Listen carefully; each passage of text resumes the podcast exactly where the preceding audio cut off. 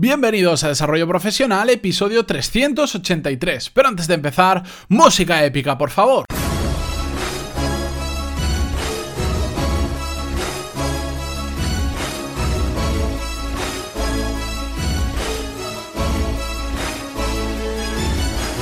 Muy buenos días a todos y bienvenidos a Desarrollo Profesional, el podcast donde hablamos sobre todas las técnicas, habilidades, estrategias y trucos necesarios para mejorar cada día en nuestro trabajo.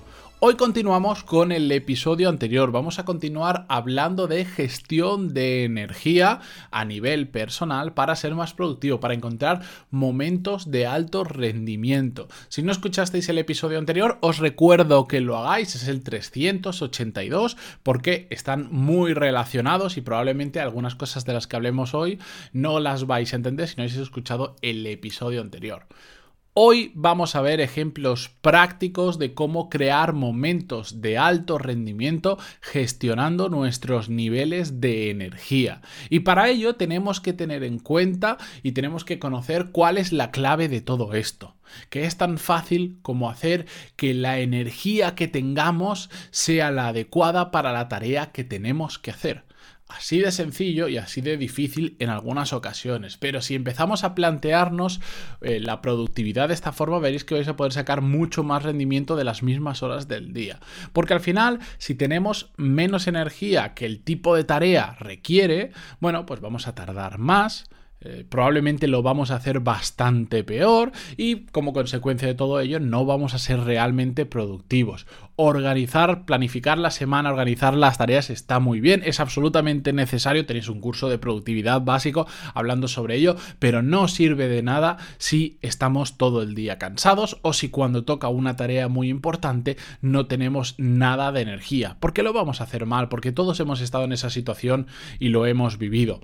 En cambio, si vamos a hacer una tarea y tenemos mucha más energía de la que esa tarea requiere, bueno, podríamos pensar a priori que eso no es malo, pero realmente estamos desaprovechando esa energía extra que tenemos. Entonces, si encontramos el balance entre energía disponible y lo que requiere la tarea, vamos a saber administrar mucho mejor a lo largo del día y a lo largo de la semana esa productividad, ese consumo de energía.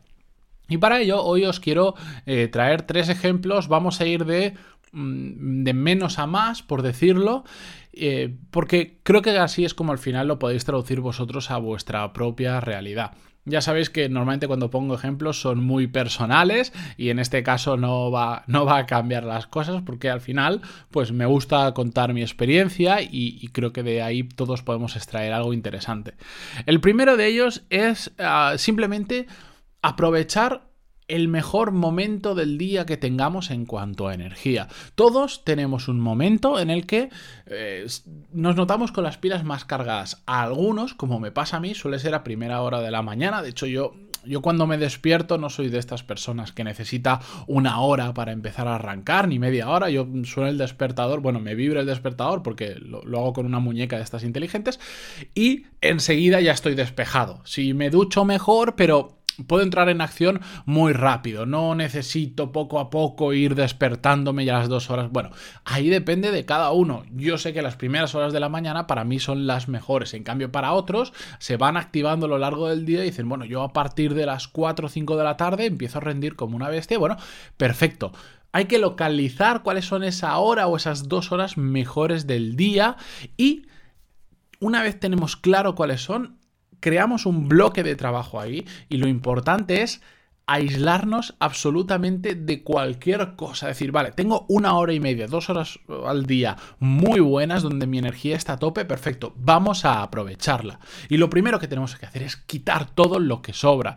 Cualquier cosa que nos pueda consumir energía y que no aporte valor a esas dos horas, lo tenemos que quitar, nos tenemos que aislar. Os he dado un montón de recomendaciones muchas veces de cómo evitar interrupciones y cosas así. Pero de lo que se trata es de no gastar en, en ese momento la energía que tenemos en tonterías y también de si tenemos claro que, por ejemplo, para vosotros las 4 de la tarde es el mejor momento del día, llegáis con las pilas recargadas, eh, o la hora que sea, me da igual, intentad siempre llegar a ese momento con la mayor energía posible. A veces decimos, no, como a las 4 estoy súper bien, pues apuro un poco por la mañana. No, no. Es mejor tener dos horas muy buenas que eh, más horas pero mm, todo el día decaídos. Por eso justo antes de llegar a ese momento intentad que no hayan llamadas, que no hayan reuniones, que no hayan discusiones, cualquier situación que nos pueda robar energía. Imaginaros que nuestro mejor momento es a las 6 de la tarde, cuando vamos a tope. Y justo ese día, pues decimos, ah, pues me pongo después de comer una reunión a las 4, después tengo que hablar con los compañeros, tenemos que ver cómo solucionamos la reunión. Genial.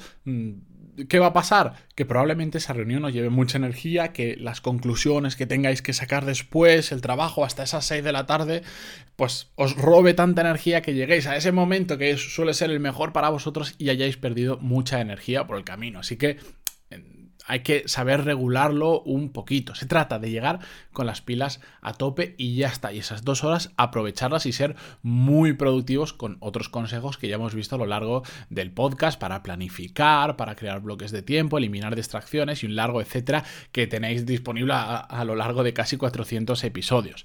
Ahora os pongo otro ejemplo. Imaginad que tenéis una reunión o la presentación de unos resultados o de un nuevo proyecto, de una propuesta, cualquier cosa muy importante. ¿De acuerdo? Esto este tipo de situaciones yo recuerdo en la carrera, lo viví mucho porque ya sabéis que yo estudié arquitectura y normalmente eh, las asignaturas más importantes eran unas que se llamaban proyectos, que tenías que presentar un proyecto en una fecha determinada. ¿Qué pasaba? Que la mayoría de personas apuraban hasta último momento, ultimísimo momento y normalmente las dos, tres últimas noches anteriores eran noches de, de mucho insomnio, que la gente no dormía porque no llegaba, porque quería cambiar cosas, etcétera, etcétera. ¿Y qué pasaba? Que todo el mundo llegaba al día de la presentación hecho polvo, completamente, completamente destrozado, porque igual en tres días pues habían dormido ocho horas en total, la gente no tenía cara, la gente no, no, podían hacer una buena presentación porque simplemente no tenían energía, porque se notaban que estaban cansados. Pues esto mismo que yo en su momento ya me di cuenta que era un error y yo de hecho mm, creo que durante la carrera pocas noches pasé en vela porque... Mm, me planificaba mejor y porque no me gustaba pasar noches en vela, entonces yo llegaba fresco como una rosa. De hecho, siempre llegaba a tiempo y cuando los veía todos llegar ahí corriendo con los planos y, nerviosos porque si no llegaban, porque, madre mía, qué, qué, locura. Y llegaban a las presentaciones, yo veía gente durmiendo en las mesas antes de presentar porque estaban absolutamente destrozados. ¿Qué presentación vas a hacer? ¿O qué reunión vas a tener si llegas así? Pues mala, mala, va a ser mala. Por lo tanto, hay que descansar antes de ese momento. Evidentemente, si es algo muy importante, una reunión que no le hemos estado preparando, una presentación, probablemente vamos a consumir más tiempo del normal para hacerlo bien, pero eso no nos tiene que llevar a que tengamos que prever que un tiempo antes de la reunión tenemos que descansar, porque si no, no vamos a presentar o no vamos a estar bien en esa situación. Pensadlo, una persona que lo veis que está absolutamente reventada, cansada y sin energía, cuando habla no da buena imagen. Y parte de las reuniones, parte de las presentaciones es cómo decimos las cosas, que es muy importante. Por eso tenemos que estar frescos para estar más ágiles mentalmente. ¿Y cómo podemos hacerlo? Bueno, un rato antes de esa presentación o de esa reunión, incluso aunque hayamos gestionado bien nuestro tiempo y nuestra energía hasta ese momento, yo siempre recomiendo que si es muy importante y si podemos hacerlo. Por ejemplo, dormir un rato. Yo cuando tenía alguna reunión importante, siempre que podía, me iba y dormía 25 minutos, 30 minutos, que es el tiempo suficiente para descansar, pero que no te entre ese, esa sensación de somnolencia al despertarte. Siempre que podía, eh, lo he hecho. Si no, tómate un descanso, un descanso relajado. Vete a dar 10 minutos una vuelta a la manzana o siéntate en una silla, te preparas un café o un té o lo que tú quieras y relájate 10 minutos o simplemente para del día a día y despeja tu cabeza. No vale estar trabajando hasta el último minuto en la presentación o en otro cliente o en otra cosa, porque si no vas a entrar en la reunión o en la presentación y vas a tener la cabeza en otro sitio. Tenemos que estar ágiles, tenemos que estar frescos y tenemos que hacerlo lo mejor posible. Y el último ejemplo que os quería traer es cómo crear un día entero de alto rendimiento. Se me va a alargar el episodio, lo sé porque lo estoy viendo, ya llevamos nueve minutos, pero es que este este caso es algo que yo hago muy habitualmente. Hay eh, determinados días, esto no lo puedo hacer todos los días, ahora veréis por qué, pero sí que hay eh, en ocasiones que, por ejemplo, si tengo un viaje, como la semana pasada, tuve que estar en Madrid. Cada vez que voy a Madrid, sé que mm, prácticamente pierdo todo el día entre desplazamientos, reuniones, etcétera, etcétera. Y si no es todo el día, suelen ser casi dos días. Bueno, pues entonces sé que tengo que adelantar episodios, sé que tengo que adelantar algún curso que esté grabando y sé que tengo que adelantar un montón de tareas que tengo que hacer. Entonces, lo que suelo hacer es el día anterior o los dos días anteriores, creo días enteros de alto rendimiento. Y lo que hago es, primero de todo, descansar muy bien la noche anterior. Es decir, yo le doy absoluta prioridad al descanso, no a las horas de sueño, decir, no, es que duermo 7 horas, duermo 6, duermo 4, duermo 8. No, yo priorizo el descanso. Y si ese día me hace falta dormir 8 horas, 9 o 10, las duermo. Y si me hace falta 7, también las duermo. No pasa nada. Quiero levantarme absolutamente fresco, aunque si de normal me levanto a las 6 de la mañana y ese día me tengo que levantar a las 10 de la mañana, no pasa absolutamente nada. Lo importante es estar muy, muy fresco cuando me despierte. Segunda cosa que hago es eliminar cualquier tarea del día a día personal o profesional que no sea imprescindible. Sobre todo, digamos, los quehaceres del día a día de no, porque tengo que ir a llevar un paquete, que tengo que ir a recoger, que tengo que hacer, que tengo que limpiar, que todas esas cosas las elimino por completa. Ya las haré al día siguiente o las adelanto o me da igual. Pero cualquier tontería que me robe energía o que me distraiga la cabeza, la elimino por completo.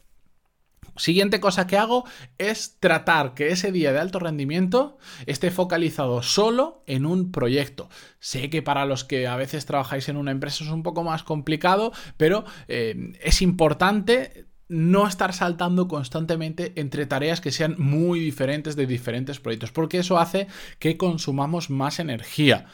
A la cabeza le funciona mucho, la cabeza nos funciona mucho más rápido si siempre tenemos el mismo chip, ¿de acuerdo? Mm, y esto seguro que todo lo habéis vivido cuando tocáis temas muy, muy diferentes por vuestra empresa, cuesta más. Si solo nos focalizamos en uno, es mucho más fácil. Lo siguiente que hago, por supuesto, es eliminar todas las distracciones por completo. Si hace falta, ese día no miro el email. Y si es estrictamente necesario, voy a intentar mirarlo lo último del día. No quiero que me distraiga. El teléfono lo pongo en modo avión porque es importante tener la cabeza despejada de cualquier otra cosa. Vamos a crear un día de alto rendimiento, recordarlo. Más cosas que hago es trabajar en un entorno controlado. Sé que esto no os afecta a todos. En mi caso, como mm, digamos, puedo trabajar prácticamente en cualquier sitio donde tenga un portátil. Bueno, y si tengo que grabar un micro y tal, pero eh, muchas veces ya sabéis que yo me voy a otros entornos diferentes a trabajar para ser más productivo, porque me ayuda a despejarme, me ayuda a cambiar de sitio de trabajo. ¿Qué pasa? Que en muchas ocasiones el irme a otros lugares no tan controlados como puede ser mi oficina me genera problemas. ¿Por qué? Porque si por ejemplo me voy a la biblioteca de donde vivo, pues puede que se caiga internet y no tenga conexión durante un rato, puede que se vaya la luz, que si tiene un horario muy restrictivo y te echan a tal hora, bueno, pues todo eso los días de alto rendimiento los elimino y trabajo en un entorno controlado, donde simplemente tenga que sentarme y ponerme a trabajar. Y ya está, y no me tenga que preocupar de absolutamente nada más. Y lo último que tengo en cuenta, aunque de hecho es lo primero que hago, es tener el día absolutamente planificado por adelantado.